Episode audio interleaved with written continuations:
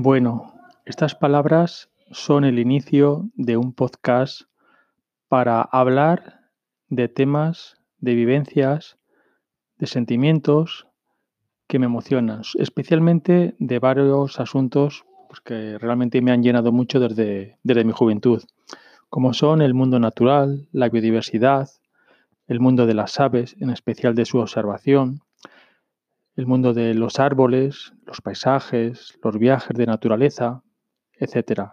Y todos ellos también relacionados con el mundo de los libros, dado que fueron mis primeros eh, compañeros con los que pude aprender eh, sobre los temas anteriores que ya he mencionado. Es decir, voy a hablar, como digo en la descripción del podcast sobre libros, sobre aves, sobre árboles, sobre paisajes, sobre naturaleza.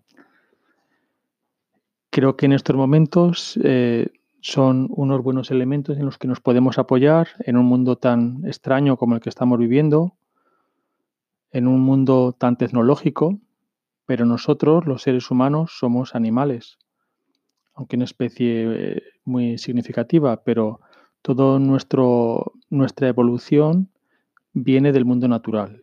Por eso yo especialmente siento la necesidad de pasar momentos en la naturaleza, sentir el viento en mi rostro, sentir la lluvia, recorrer caminos desconocidos, introducirme en, un, en una arboleda, en un soto, escuchar el sonido de las aves, en especial al amanecer, etc.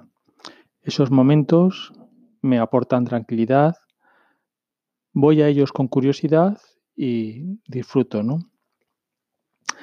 Bueno, cuando yo tenía 15 años, 14, 15 años, eh, mm, me compré mi primera guía de aves, un libro titulado Manual de Aves de España y de Europa, de Heinzel, Fitter y Paslow.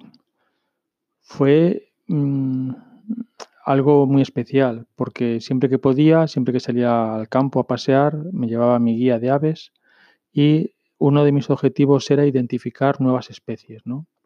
Recuerdo la primera vez que identifiqué una garza real sobrevolando un río en la, meseta castellana, o cuando eh, vi por primera vez el vuelo rasante sobre un río del martín pescador, o también el pequeño mirlo acuático moviéndose, alzando la cola una y otra vez, sumergiéndose en las aguas limpias, buscando pequeños invertebrados, pues son momentos de, que recuerdo muy vivamente y que pues, me, han aportado pues, mucha felicidad. Entonces es algo que, recomiendo a los demás, si, si os parece interesante. Observar aves es, es un momento para eh, mostrar curiosidad por la naturaleza. ¿Para qué sirven las aves? Será otro libro que comentaré más adelante, pero bueno, ¿para qué me sirven las aves para mí? ¿no?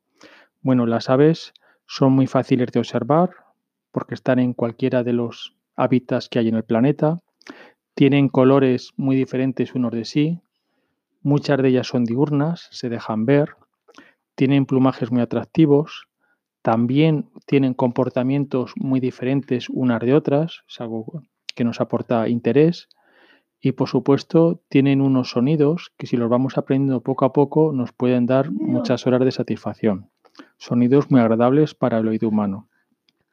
Por todo ello, y por otras mm, cosas que iré desgranando más adelante, los libros, las aves y la naturaleza es una combinación perfecta para disfrutar, para sentir, sentirse vivo y sentir que la vida merece la pena. Bueno, aquí me despido. Desde las ondas de la naturaleza nos veremos más adelante. Adiós.